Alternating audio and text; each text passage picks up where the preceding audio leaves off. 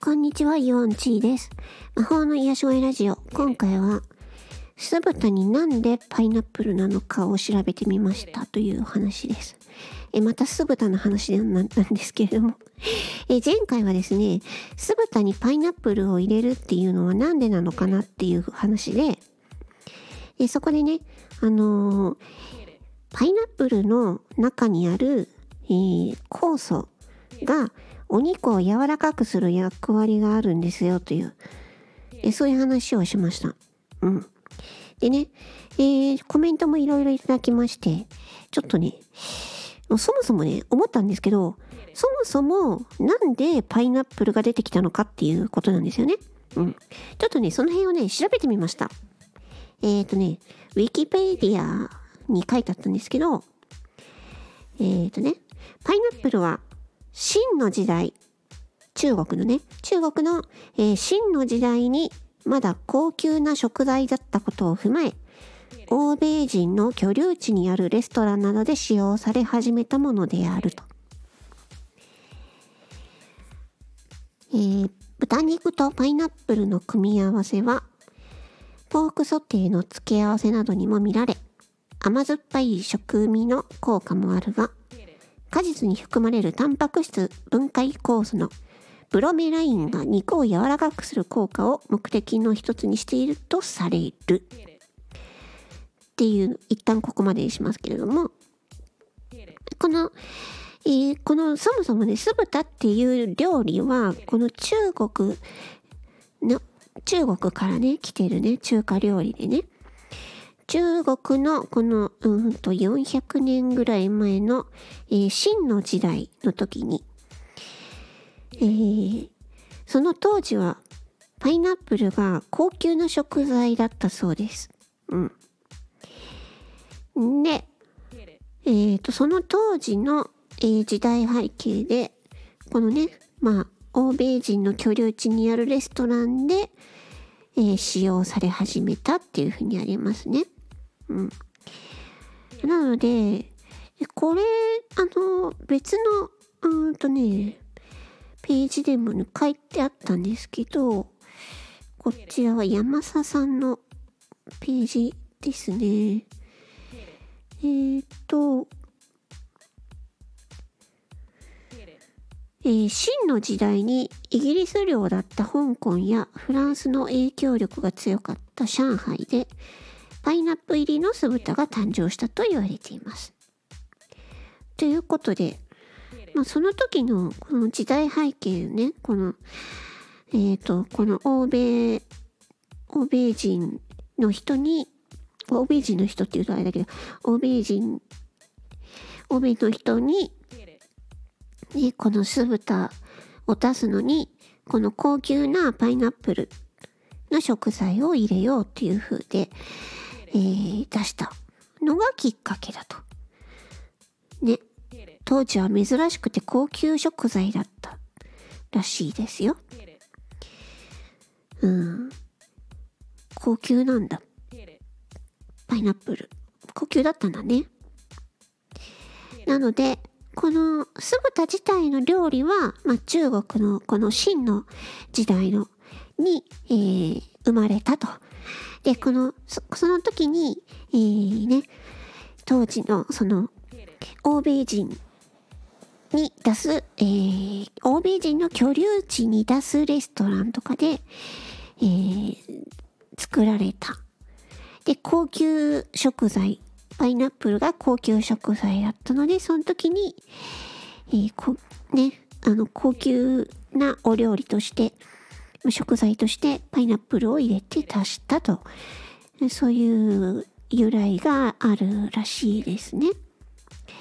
へーっていう感じなんですけれども、ね。ま今は、パイナップルはね、あの、そんな、めちゃくちゃ高いっていうわけでもないので、スーパーでもね、普通に買えるパイナップルなんでね。うん。でも、中国でそういうきっかけがあったみたいですね。はい。で、あとですね、あの先ほども言いました、ウィキペディアの方でね、えーこのこの、えーパイナップルの、パイナップルに含まれる、え酵素のことについてちょっと書いてあったので、ちょっと読んでみますね。えー果実に含まれるタンパク質分解酵素のブロメラインが肉を柔らかくする効果を目的の一つにしているとされると。ただし、加熱しすぎると分解酵素の働きが弱くなってしまうため、じっくり炒めてしまうと効果は期待できない。うん。また、缶詰のパイナップルも加熱処理されているため、生のパイナップルのような効果はないと。うん。ウィキペディアではこうやって書いてある。だからこの、えーパイナップルに含まれているブロメラインというね、前回も言ったんですけど、この酵素が肉を柔らかくするんだけど、これは加熱しすぎると、えこの働きが弱くなってしまうと。加熱しすぎるってどれぐらいかっていうふうに思ったんですけど、これ山佐さんのページに書いてありました。えーっとね、えー、タンパク質を分解してくれる酵素を気をつけないといけない点があります。それは、熱に弱い性質があるので、60度以上に熱を加えてしまうと効果がなくなってしまいます。えー、酢豚を作るときには、パイナップルを初めから入れるのではなく、あんを加える最後の段階でパイナップルを加えるのがベスト。だそうですよ。あー、だから60度以上になっちゃうと、その、ね、お肉を柔らかくするとかね、にお肉の消化を助けるっていう効果が薄れてしまうので、うん、この酢豚の、えー最後の方で、最後の段階でパイナップルを投入するということみたいですね。うん、なるほど。でも、で、缶詰のパイナップルは加熱処理されちゃうので、そうじゃなくて、えー生のパイナップルね、パイナップルあの、カットフルーツとか売ってるやつ。ああいうパイナ、うん、普通のパイナップルからパイナップルをカットしたやつを使うということですね。そうすると、このパイナップルの中にある酵素の力を発揮されて肉を柔らかくしたり、あと食べた後にね、えー肉の消化を助けたりとか、そういうことがあるということでした。はい。なんかめっちゃ、なんだろう、これ、お勉強のお話になりましたね。うん。私こんなに調べたの初めてですね。酢豚について。うん。ね。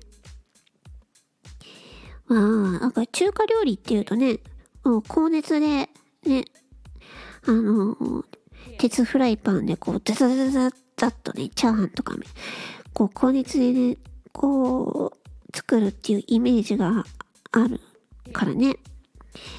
パイナップルの場合も、まあ、そういう栄養面、栄養面に、えー気を使うんだったら、ね、一番最後の段階でこう混ぜて加えるくらいがいいみたいですね。うん。はい、えー参考になりましたでしょうか？